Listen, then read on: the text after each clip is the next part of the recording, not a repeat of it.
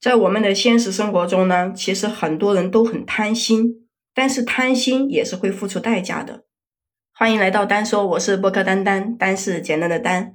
在很久以前呀，在一个小山村里面住着一个年轻人，他呢叫阿德，他每天啊日出而作，日落而息，每天都是辛勤的做事。可是这上天呢，并没有给他太多的眷顾，二十几岁的年纪，仍然是过着。食不果腹、衣不蔽体的日子。有一天上午啊，这个阿德干活回来，他看着有一个陌生的老人倒在路边，那样子好像是生病了。你像我们现在哈，看到路边有人倒地了或者是什么的，哪里敢去扶啊？因为怕碰瓷啊。这个社会都已经变了。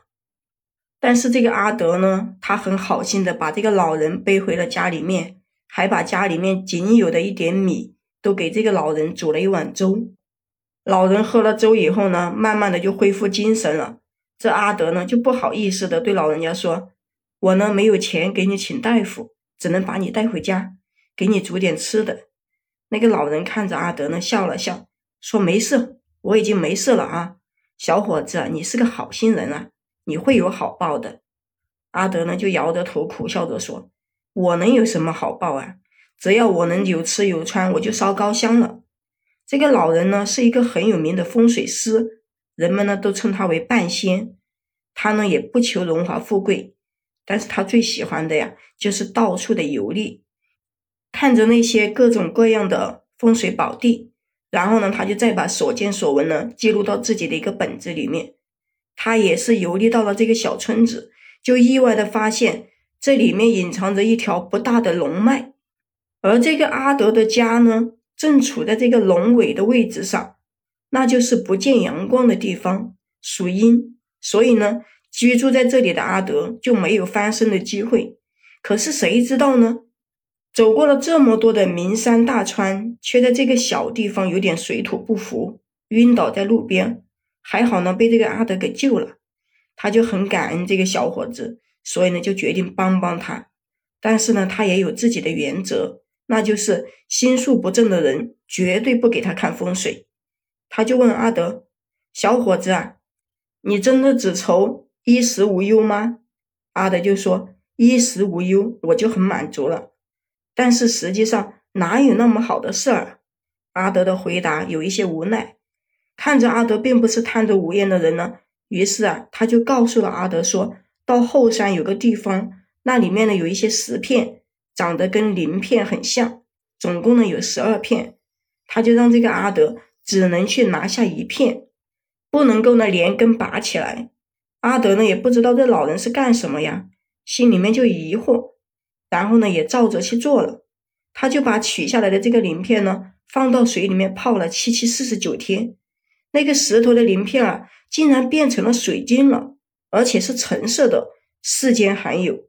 那个半仙呢，让他去换了不少的银两，然后在另一个距离村子稍微远一点的地方呢，盖了一个房子住。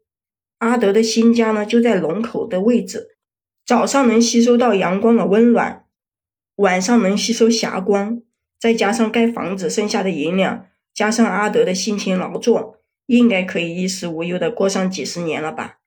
在阿德家里面呢，住上一年，他又要开始去新的地方游历了。临走的时候，他就告诉阿德，切勿起贪念。如果说日子实在是过不下去了，才能够去切那个鳞片，而且呢，要在过十二年之后才可以去取。阿德答应了。半仙呢离开了之后，开始的时候阿德还很本分，后来他娶了老婆了，新婚之夜呢就有点忘形啊，然后就把这个变水晶的事告诉了他老婆，他老婆呢不信。说不过就是些石头吧，我就不信有你说的那么邪乎。为了证明自己的话呢，阿德就忘了半仙的交代了，就去拔起了一块石头，在水里面呢泡了七七四十九天，果然就变成了水晶啊！这一下他老婆可高兴坏了。如果把这些鳞片全部变成水晶，那自己是不是就富可敌国了呀？还用千辛万苦的干活吗？他老婆就把这个想法告诉了阿德。